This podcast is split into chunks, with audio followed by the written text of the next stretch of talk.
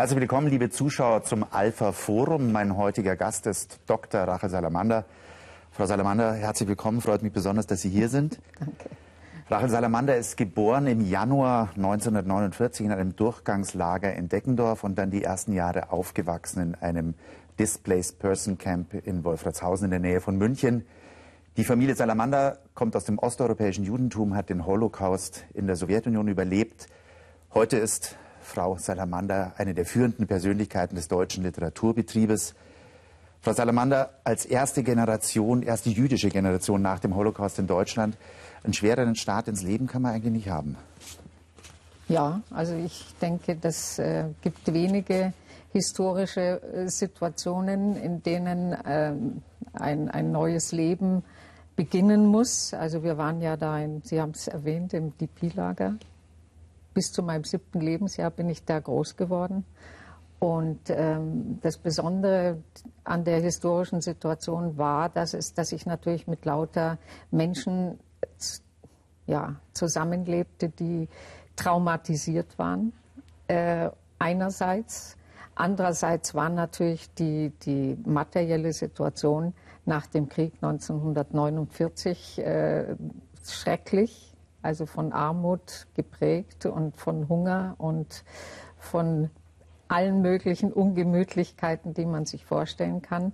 Und es kommt dann noch dazu, dass man plötzlich in einem Land ist, in dem man eigentlich nicht sein sollte, nämlich Deutschland, wo es diese Überlebenden und äh, sozusagen in der Sowjetunion äh, fernab von den Nazis, aber auch in den Arbeitslagern überlebenden Menschen äh, vor sich hat, die gezeichnet sind und dann mit denen, die ihnen das alles angetan haben, zusammenlebt. Und das ist eine, eine Ausgangssituation, äh, wo man eigentlich nicht da sein darf, wo man ist, wo man nichts hat, mit dem man das Leben beginnen kann, weil es ist ja alles vernichtet worden. Die Leute, die überlebt haben, haben ihr nacktes Leben gerettet, sind aber von all ihren Traditionen und von all ihren Besitztümern, von ihren Familien äh, abgeschnitten worden, wenn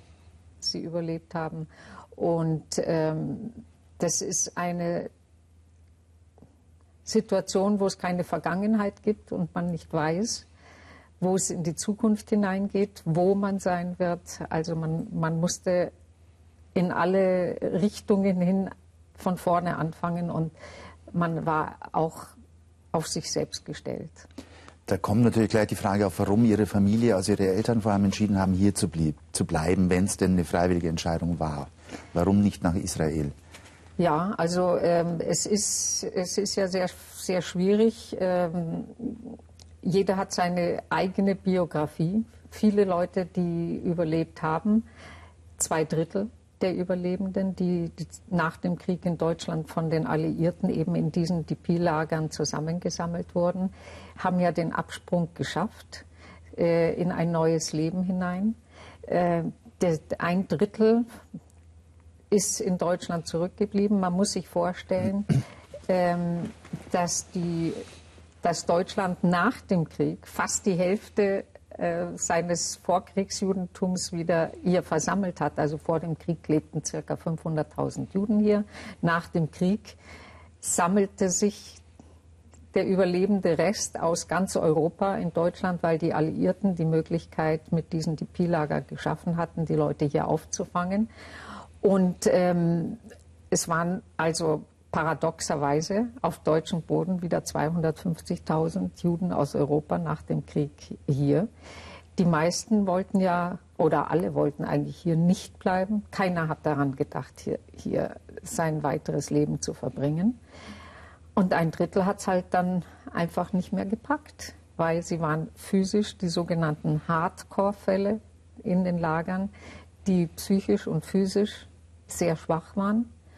Ähm, und was ähnliches ist unserer Familie passiert. Meine Mutter ist sehr früh gestorben, 1953, war aber schon äh, die Jahre, Jahre vorher im Krankenhaus und eigentlich nicht transportfähig. Und das war für unsere Familie gar nicht so einfach. Wir, die Lager leerten sich und wir haben gesehen, dass viele aufbrechen in eine bessere Zukunft. Und wir, wir das hat man als, als Kind eigentlich schon gemerkt, sind dann irgendwie hocken geblieben hier, sitzen geblieben, zurückgelassen worden und ähm, sind ja dann äh, 56, als die Lager sich auflösten, umgesiedelt worden nach München. Ich bin ja nicht gefragt worden, wo ich geboren werden möchte und bin auch äh, nicht gefragt worden, wie es weitergeht. Meine, ähm, mein Vater, nachdem meine Mutter gestorben ist, war absolut nicht mehr in der Lage, der ja die Arbeitslager in der Sowjetunion überstanden hat, ähm, weiterzugehen. Und das war der Grund, warum wir eigentlich hier geblieben sind. Jetzt haben Sie selber erzählt, dass Sie als Kind schon mhm. gemerkt haben, mhm.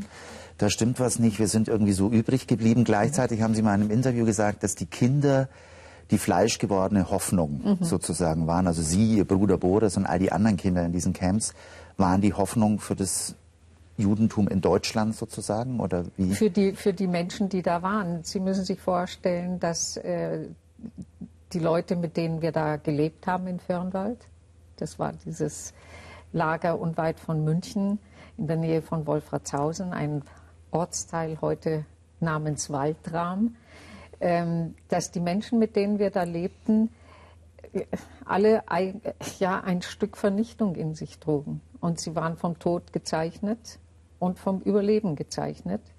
Und das Einzige, wofür für sie sich lohnte, weiterzuleben, waren die Kinder. Es ist sehr erstaunlich, es gab gerade in diesem Lager Fürnwald, war die Geburtenrate sehr, sehr hoch innerhalb der jüdischen Gemeinden weltweit, prozentual gesehen, war die Geburtenrate in Fürnwald die höchste. Das heißt also, die Leute haben versucht, dem Leben einen Sinn zu geben, indem sie ähm, was Neues in die Welt setzen, ohne diese, diese Last, scheinbar, ohne diese Last für, für die Kinder. Und die Kinder haben in diesen erbärmlichen Zuständen, in denen wir da waren, äh, alles bekommen. Wenn es irgendwas gab, dann waren es die Kinder, die was bekommen haben. Und äh, was, was sehr wichtig war, die ganze Zuwendung und die ganze Emotionalität konzentrierte sich auf die Kinder, weil, wie gesagt, das war der Schatz, den diese Überlebenden eigentlich nur noch hatten. Und ähm, das war für, für mein Leben sehr prägend, weil diese Eindeutigkeit der Gefühle, also diese unendliche Liebe und diese unendliche Geborgenheit in einer Situation, wo nichts auf Geborgenheit hinwies, das war, das war ein, ein tragfähiges Fundament für mein, für mein weiteres Leben. Also ich habe mich, äh, ich beziehe mich immer darauf da zurück. Wir wussten genau, wen, wen wir umgekehrt lieben sollten, wo unsere Feinde waren, wo unsere Retter waren. Es kamen ja in, in, in, nach Fürnwald immer die Amerikaner zwei, dreimal im Jahr. Das waren natürlich unsere Retter außerhalb des Lagers. Das waren die Feinde, das waren die Deutschen. Und diese, diese klare Orientierung, ich glaube, ist für ein Kind großartig, besonders eben mit dieser Zuwendung von allen Erwachsenen. Jetzt war ja das Lager auch so ein Paradoxon. Einerseits waren es Angehörige einer fast vernichteten Generation, mhm. einer fast vernichteten Religionsgemeinschaft. Tod war penetrantes Thema im Lager mhm. und gleichzeitig lebten sie eigentlich in einer sehr traditionellen äh, jüdischen Lebensform, nämlich dem jiddischen Städtel. Mhm, man kann sagen, es war, war, ein Ausläufer, weil die Städtel sind ja alle durch die Nationalsozialisten vernichtet worden und es ist ja da gar nichts mehr übrig geblieben. Aber das war nach dem Krieg sozusagen die letzte Möglichkeit eines jiddischen Städtels. Wir haben in Fürnwald Jiddisch gesprochen. Und äh, das, das war meine Muttersprache. Und äh, das, der Rhythmus des Lebens innerhalb dieses Lagers bestimmte sich nach den jüdischen Feiertagen und nach dem jüdischen äh, Leben. Und ähm, das war, das war äh, der letzte Hauch dessen, was osteuropäisches Judentum war. Sprechen Sie denn heute noch Jiddisch? Ja, ich beherrsche es, aber leider haben natürlich die Situationen abgenommen, in denen ich Jiddisch sprechen kann. Die Elterngeneration ist ja so gut wie abgetreten. Also es gibt kaum noch Leute aus dieser Erwachsenengeneration, die unsere Eltern waren. Ähm, hin und wieder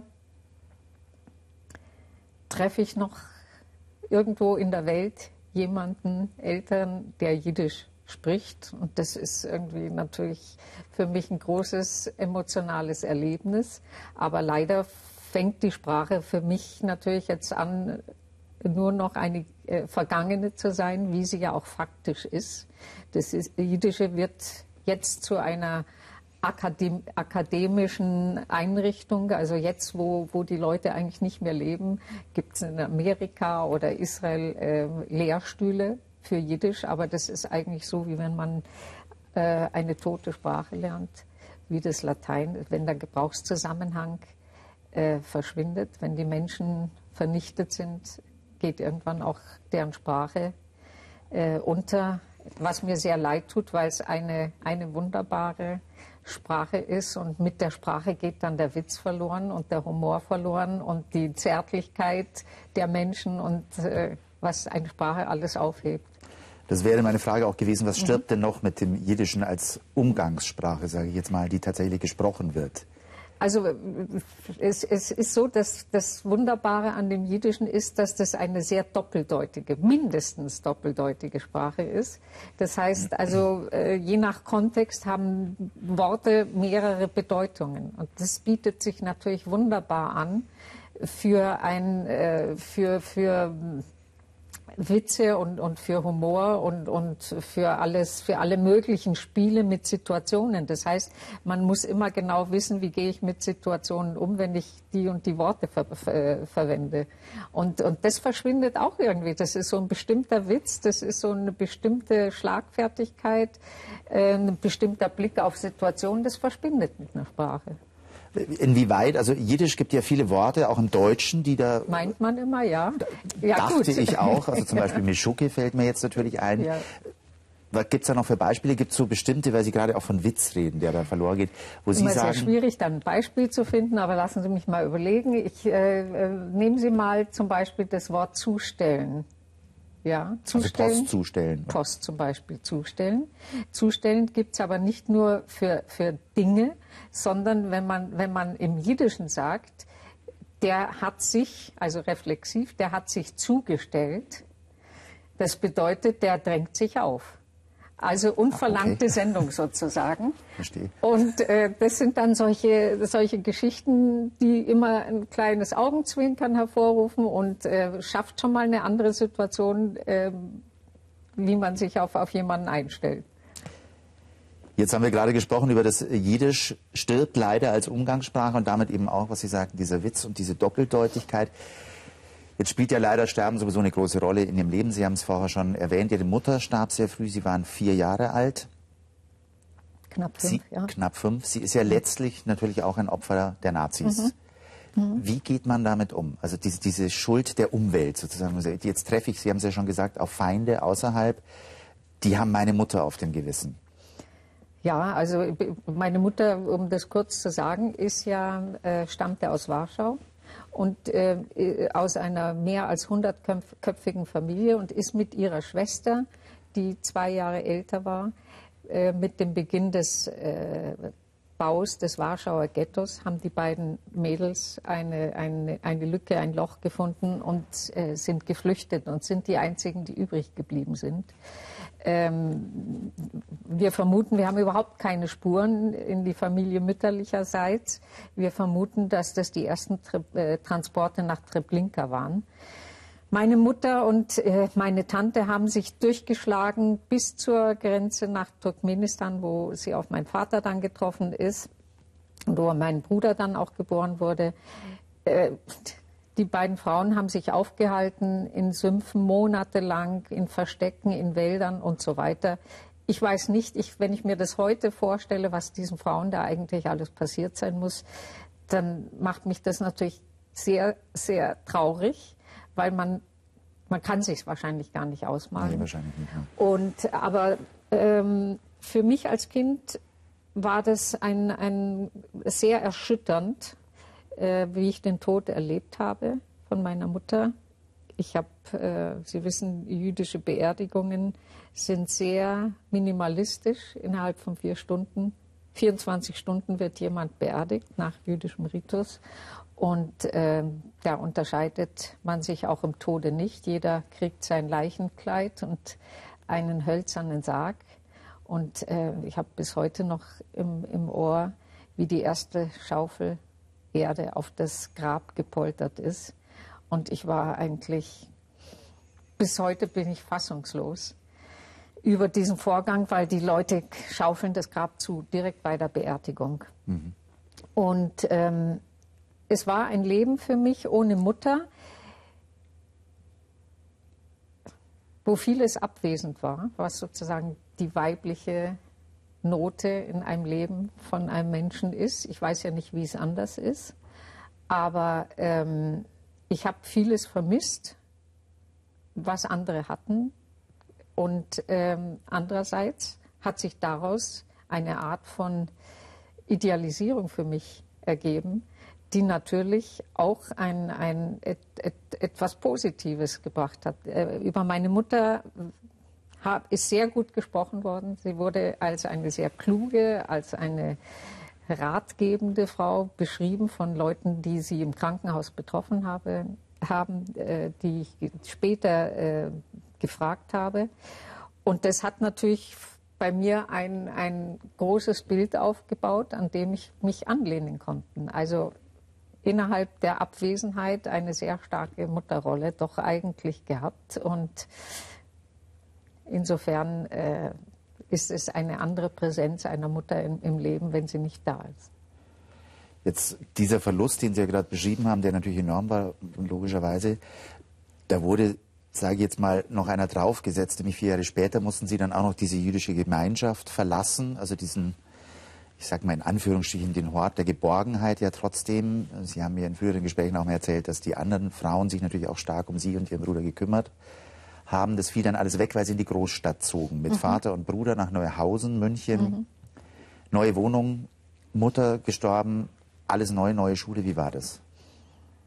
Ja, das, das man kann es gar nicht irgendwie als Kulturschock bezeichnen, denn Kulturschock äh, meint ja was ganz Bestimmtes, also der Umzug von bäuerlichen in, in was städtisches oder man überspringt eine Schicht oder äh, bei mir kam eigentlich alles zusammen, weil nichts, was in Firnwald in meinem vorhergehenden Leben galt, hatte noch irgendeine Bedeutung hier in München. Es war ja alles völlig anders. Ich habe das erste Mal Hochhäuser gesehen, ich habe das erste Mal Straßenbahnen gesehen und vor allen Dingen ähm, habe ich sehr stark gespürt, dass ich nicht mehr in, in dieser Umgebung von, von, von diesen Menschen nur lebte. Plötzlich musste ich unter denen leben, die mir als Feinde beschrieben worden waren.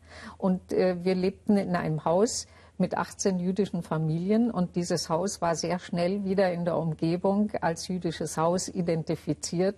Das heißt also, jeder hat schon einen bestimmten Blick auf uns gehabt, ob wir als Kind ins Lebensmittelgeschäft gekommen sind oder ob es äh, in der Schule war. Es war immer klar, dass wir Juden waren. Da kam ja die Sprache dann wahrscheinlich auch dazu. Die Sprache kam dazu. Ich habe in der ersten Klasse, obgleich ich ja in Deutschland geboren bin, eigentlich kein Deutsch gesprochen. Und äh, das kam in der Klasse so, dass ich das erste Jahr eigentlich gar nicht irgendwie äh, mitgemacht habe, weil ich die Sprache nicht konnte. Und Gott sei Dank habe ich eine hinreißende Lehrerin gehabt, die Rücksicht darauf genommen hat. Heute weiß ich, wie großartig das eigentlich von ihr war, weil sonst hätte man ja da sehr viel kaputt machen können. Und sie hat mich nur aufgerufen, wenn ich mich zum Rechnen gemeldet habe. Und Rechnen ist in Jiddisch und in Deutsch, die Zahlen sind ziemlich gleich.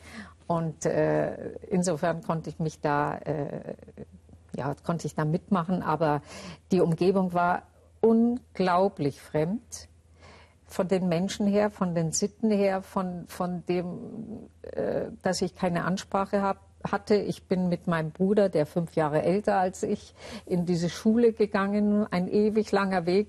Äh, Im Fernwald mussten wir nur einen Berg runtergehen und äh, waren in, im Schulgebäude. Und Ampeln überqueren und all diese modernen Dinge, die wir ja noch gar nicht hatten und all diese Deutschen, die einen irgendwie nicht verstanden haben. Und im Schulhof haben wir uns dann versammelt. In der Ecke stand ein Baum im Schulhof und da haben wir uns hingestellt, mein Bruder und ich, und haben erst mal 20 Minuten geheult. So war das. So haben wir uns gefühlt. Und ähm, das haben wir aber überwunden. Wir haben uns ja kennengelernt vor zwei Jahren beim Dreh für ein Porträt über Sie und da bin ich abends nach Hause gekommen, habe mich dann auch gefragt, wie macht man das? Den Verlust der Mutter, die ganze Geschichte, Verlust einer ganzen Generation, der ganzen Identität letztlich, was Sie gesagt haben. Und dann zieht man einfach ein Haus und lebt. Ja, es ist nicht einfach lebt, sondern ähm, jeder, jeden Schritt, jeden Schritt musste man sich irgendwie erkämpfen. Es, es gab nichts, was, was selbstverständlich da war. Muss, äh, muss zum Beispiel an, ein, an ein, eine Stelle bei Kafka denken, in einem Brief an, an Milena, wo er schreibt, äh, nichts war mir geschenkt, alles musste erworben werden. Äh, die Gegenwart und, und die Zukunft, sogar die Vergangenheit. Und so, so war es bei uns auch. Ich habe ähm, gar nichts gehabt, auf was ich zurückgreifen konnte. Ähm, das, das ging so weit, dass äh, bei, bei den Schulelternabenden zum Beispiel, mein Vater, der kannte das System hier nicht, der kannte die Wege nicht und äh, da ist mein Bruder dann in, in die Elternabende gegangen, der war nicht sehr viel älter als ich. Also wir waren an dieses ganze System ja überhaupt nicht äh, gewöhnt. Keiner hat uns eingeführt, keiner hat uns im Prinzip bei der Hand genommen. Also ich stelle mir heute Flüchtlinge vor und, und äh, sogenannte Asylanten, die hier alleine durch diese Gesellschaft äh, sich kämpfen müssen. Ich weiß, wie bitter das ist. Und äh, so einfach hat sich's nicht gelebt. Wir haben manchmal in der Woche zwei D-Mark gehabt und wussten nicht, wie, wie das Leben weitergeht. Das war die materielle Seite. Und wir mussten eine moderne Welt ler lernen, wir mussten eine deutsche Welt lernen und wir mussten trotzdem unser, unser Herz sozusagen war noch gebunden an, die, an diese großen Verluste. Jetzt ging es ja trotzdem weiter. Sie haben die Schule, äh, ich nehme mal an, mit Bravour bestanden. Es hat sich so langsam gesteigert. mit, mit Spracherwerb ist es immer besser geworden. Haben dann studiert, zunächst Medizin, sind dann aber sehr schnell gewechselt zur offensichtlich großen Liebe, nämlich der Germanistik. Warum das? Ja, also ich habe äh, Medizin angefangen zu lernen. Ich wollte ähm, habe eigentlich einen zweiten Bildungsweg gemacht, weil ich Kinderärztin werden wollte. Ähm, mit ganz großem Idealismus äh, für Kinder, den, den ich ja sehr früh mitbekommen habe. Habe aber dann gleich irgendwie am Anfang des Studiums gemerkt, dass es, dass es andere Sachen waren, die auf, äh, die ich hungrig war. Also es war nicht die Anatomie und es war nicht der, der Chemiekurs und äh, das Physikum. Die, und, die äh, Anatomie des Satzbaus dann sozusagen. Genau. Und habe mir dann irgendwie sehr schwer mit der Entscheidung getan, äh, weil ich ja den zweiten Bildungsweg eigentlich dafür gemacht habe, um, um Medizin zu studieren. Und ähm, habe es dann doch gemacht, habe so eine große Unterstützung von meinem Bruder gehabt, der äh, Medizin studiert und gesagt, du, wenn das, ich stehe zu allem und bin immer bei dir, wenn, äh, wenn, ich, wenn du Hilfe brauchst. Ich habe mich dann genau dafür entschieden, was, worauf ich irgendwie äh, Lust hatte, nämlich mehr äh, für meinen Geist zu tun, mehr für, für meine Bildung zu tun. Ich bin ja in einem sehr bildungsarmen Hintergrund aufgewachsen. Wir hatten ja weder Bücher in Firnwald, noch hatten wir Bibliotheken. Wir hatten nichts geerbt, keine Fotografien und äh, nur abgebrochene Stammbäume. Und ich wollte ähm, eigentlich anfangen, an, an alten jüdischen Traditionen anzuschließen, lernen, lernen, lernen. Das wird einem ja sehr früh mitgegeben. Und das war hauptsächlich ähm, geistiges Futter, das ich gesucht habe. Und deswegen bin ich in die Germanistik mit der Absicht, eine vergleichende Arbeit über Jiddisch und Mittelhochdeutsch zu schreiben. Habe mich dann durch die ganzen Laut Verschiebungen mit Althochdeutsch, Mittelhochdeutsch Also gewählt. nicht mal Deutsch, sondern dann auch noch Mittelhochdeutsch. Mittelhochdeutsch, weil ich dachte, Mittelhochdeutsch äh, ist der, äh, der, der, die Basis des Jiddischen, ist ja ein Derivat des Mittelhochdeutschen. Und ähm, als es dann soweit war, gab es natürlich niemanden zu dieser Zeit, der, heute gibt es Jiddisch-Lehrstühle in Trier und ich weiß nicht in Aachen, aber zu der Zeit hier gab es niemanden, der mir so eine Doktorarbeit hätte abnehmen können. Also musste ich irgendwie wieder von vorne anfangen und mir überlegen, an welchen Traditionen schließlich, schließe ich an. Ähm, es war ja überhaupt sehr kompliziert für mich, in die Germanistik zu gehen, meinen Leuten irgendwie zu verkaufen, dass ich jetzt plötzlich Germanistik studiere. Das wäre eben die Frage, woher kommt denn die Liebe zur deutschen Sprache? Also mit Jiddisch aufgewachsen, Mittelhochdeutsch, also Komparatistik. Also das war eigentlich so, so der Grund, warum ich äh, wollte das Jiddische aufbewahren und darüber arbeiten. Und äh, nachdem ich hier in Deutschland lebe, war das natürlich eine sehr gute Kombination. Darüber hatte keiner gearbeitet, Deutsch, Mittelhochdeutsch und Jiddisch. Und äh, Germanistik äh, war ja nun ein ziemlich kontaminiertes Fach, durch das Dritte Reich kontaminiertes Fach. Also ich, es gab gar nicht so viel, wo ich äh, äh, ohne Fallen irgendwie äh, anschließen konnte. Also habe ich dann äh, mich mehr in die Theorie verstiegen. Einerseits, andererseits habe ich angefangen und das war zu dieser Zeit auch noch gar nicht so verbreitet an den Universitäten, mich um jüdische Autoren in der deutschen Literatur zu bemühen. Also eines meine, meine erste Seminararbeit ging dann über Paul Celan und die jüdischen Traditionen und so weiter. Also ich habe schon versucht, einerseits ähm, anzuschließen an, an jüdische Traditionen, an jüdisches Wissen und andererseits mir auch die deutsche Literatur dann zu erschließen. Jetzt haben Sie dann relativ schnell nach dem Studium äh, eine Literaturhandlung, also die Literaturhandlung eröffnet, mittlerweile mit sechs Dependancen, unter anderem in den Hauptstädten Wien und Berlin. Und das war die erste rein jüdische Buchhandlung in Deutschland seit 1938. Mhm. Muss man vielleicht äh, kurz sagen, wenn Sie jüdische Buchhandlung sagen, habe ich immer irgendwie Bauchweh, weil da geht es schon los. Was meint das? Das wäre die nächste Frage gewesen. Genau. Was ist es denn genau? Ja. Ist es der Autor, der Inhalt? Sie sprachen vorher von Witz. Ist es Es ist, es ist äh, eigentlich das Thema. Die Herkunft ist, ist gar nicht für mich so maßgeblich, weil äh, es gibt ja sehr viele nicht-jüdische Autoren, die zu jüdischen Themen schreiben, die ich genauso wichtig finde, also den Blick von außen in, in, in das Jüdische hinein. Äh, andererseits äh, gibt es jüdische Autoren, die zwar äh, von ihrer Herkunft her Juden sind, aber mit dem Judentum überhaupt nichts am Hut mehr hatten. Also ich, ich, man kann die ganze sehr Liste viele Amerikaner, denke ich auch.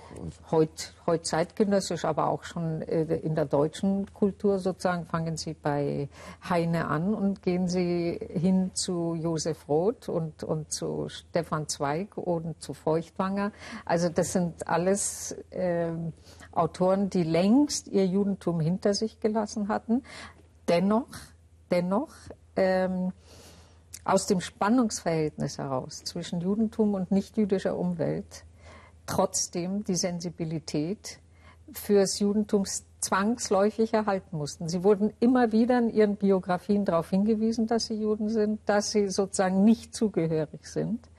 Und insofern hat sich aus diesem Spannungsverhältnis viel für ihre Literatur eigentlich ergeben.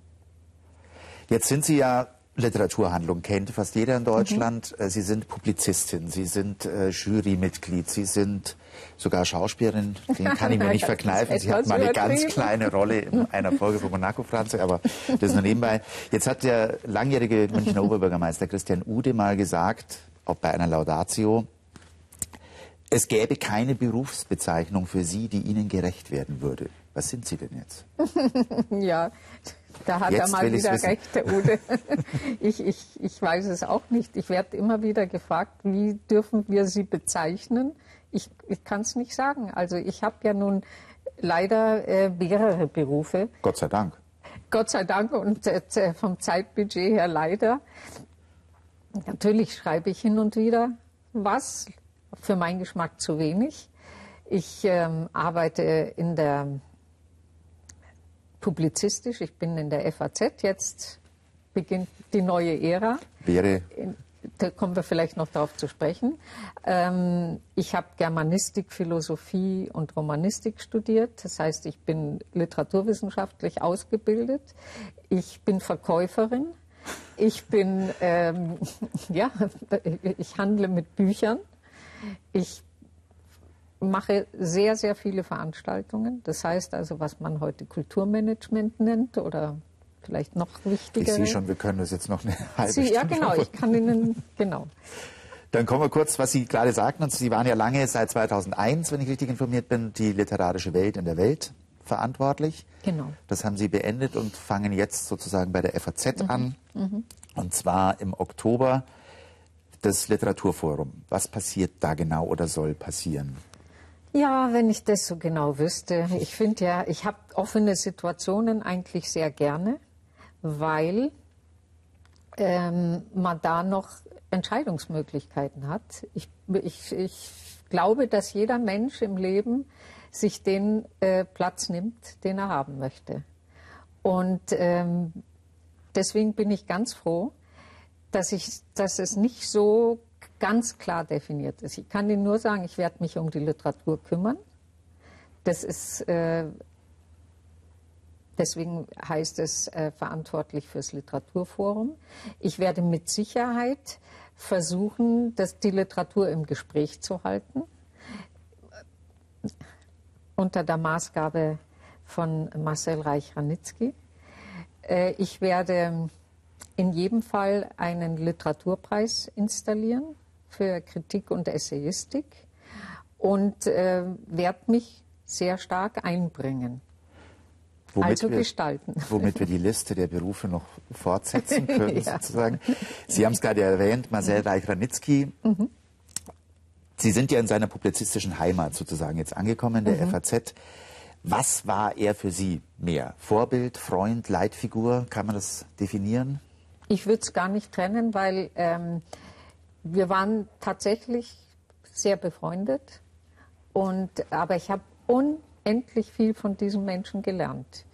Es war einfach herrlich, ihn zu beobachten, wie er arbeitet. Also jetzt nicht am Arbeitsplatz, da saß ich ja nicht mit ihm, aber seine Strategien, wie er Themen aufgebaut hat. Es war ja absolut unerlaubt, irgendwie auch nur im geringsten zu langweilen. Das heißt, diese Herausforderung, permanent unheimlich wach zu sein. Es ging ja gar nicht, wenn man mit ihm geredet hat und hat nicht irgendwie was Neues äh, zu erzählen gehabt.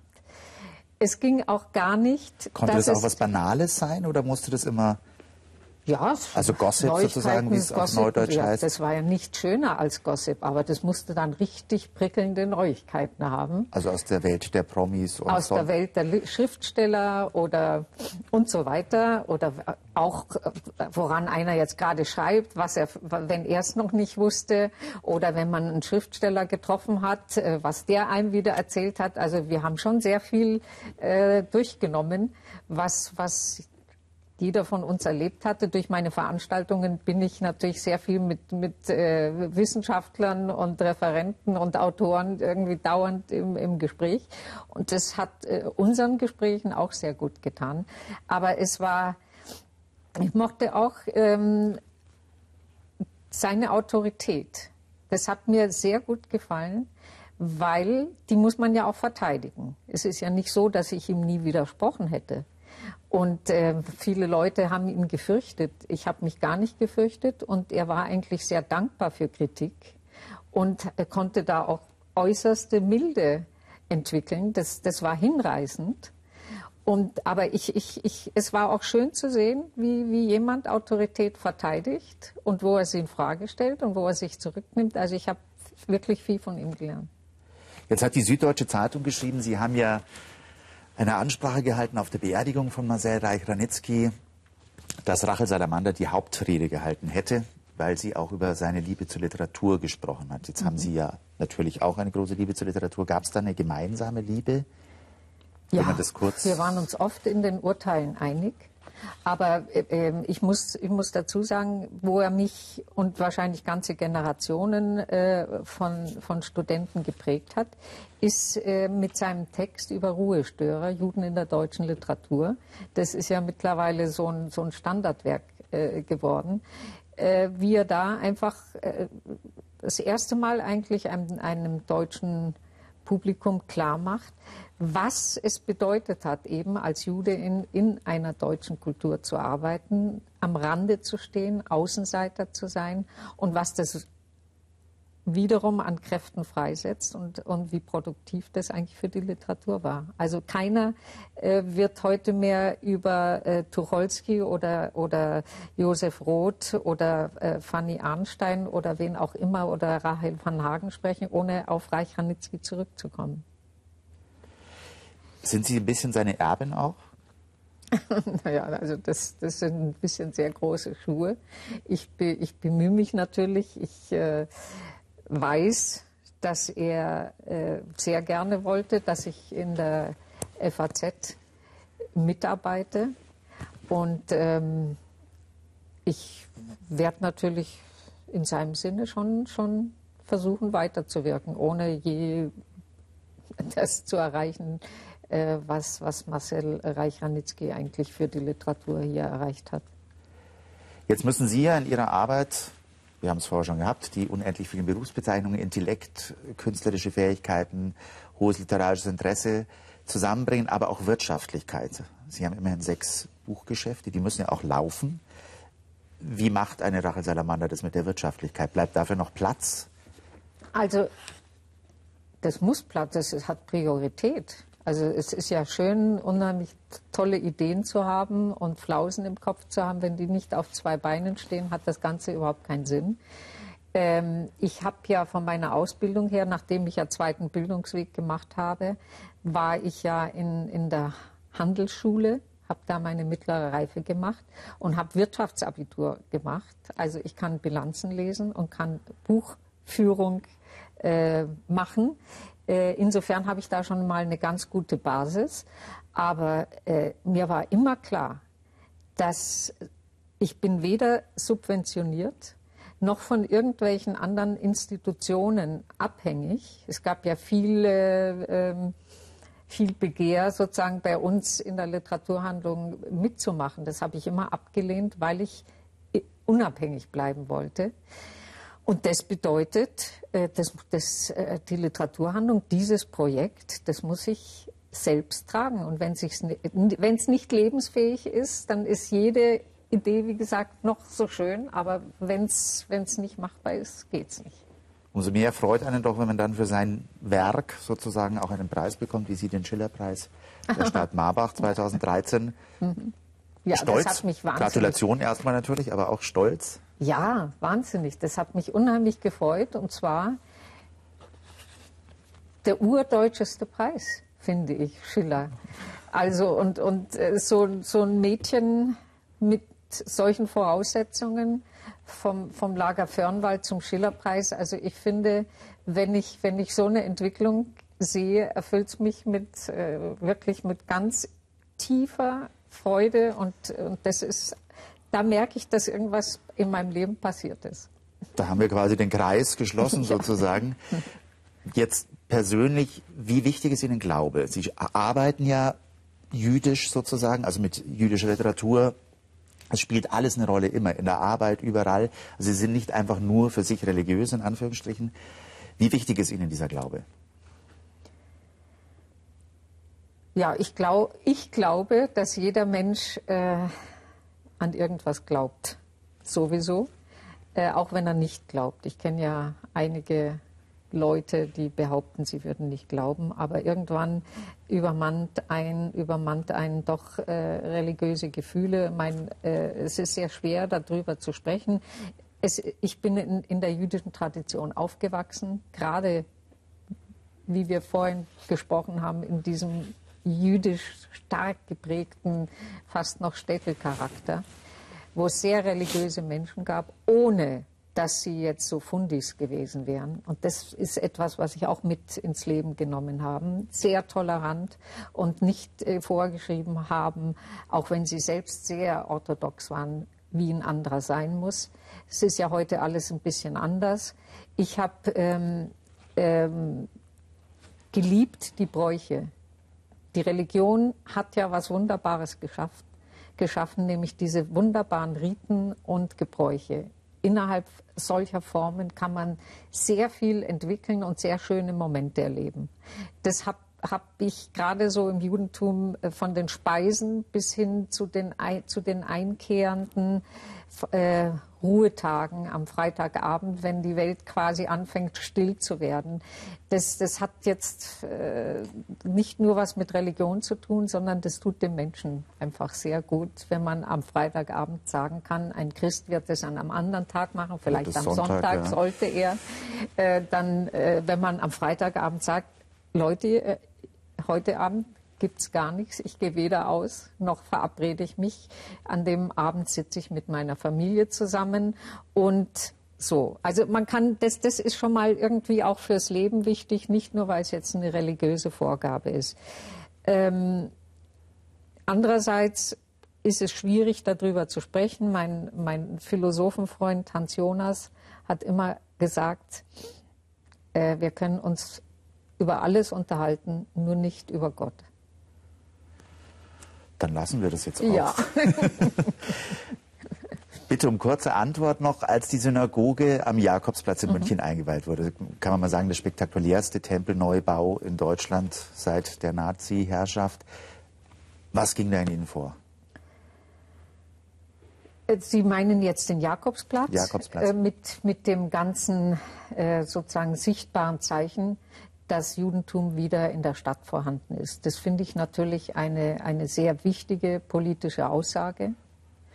Ähm, zum anderen ist es fürs Judentum auch eine starke Veränderung, weil Sie müssen sich vorstellen, jetzt soll, wollen Sie, dass ich das kurz beantworte, das ist alles nicht so einfach.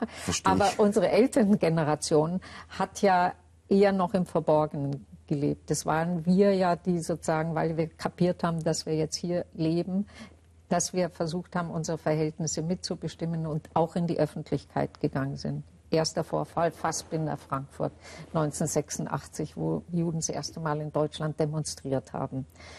So ist es auch, also zu zeigen, es gibt ja in der Stadt hier in München kaum sichtbare Zeichen des Vorkriegsjudentums und keiner weiß, wo irgendwas Jüdisches ist, außer am Friedhof vielleicht. Insofern ist es wirklich ein Akt der Selbstemanzipation und der Selbstbestimmung. Insofern ein, ein äh, innerhalb der Münchner Topografie ein ganz wichtiger Punkt. Frau Salamander, ich danke Ihnen ganz herzlich für dieses Gespräch. Hat mich sehr gefreut, dass Sie da waren. Mhm. Liebe Zuschauer, ich hoffe, es hat Ihnen gefallen und Sie sind beim nächsten BR Alpha Forum wieder dabei. Danke Ihnen vielmals, bis zum nächsten Mal.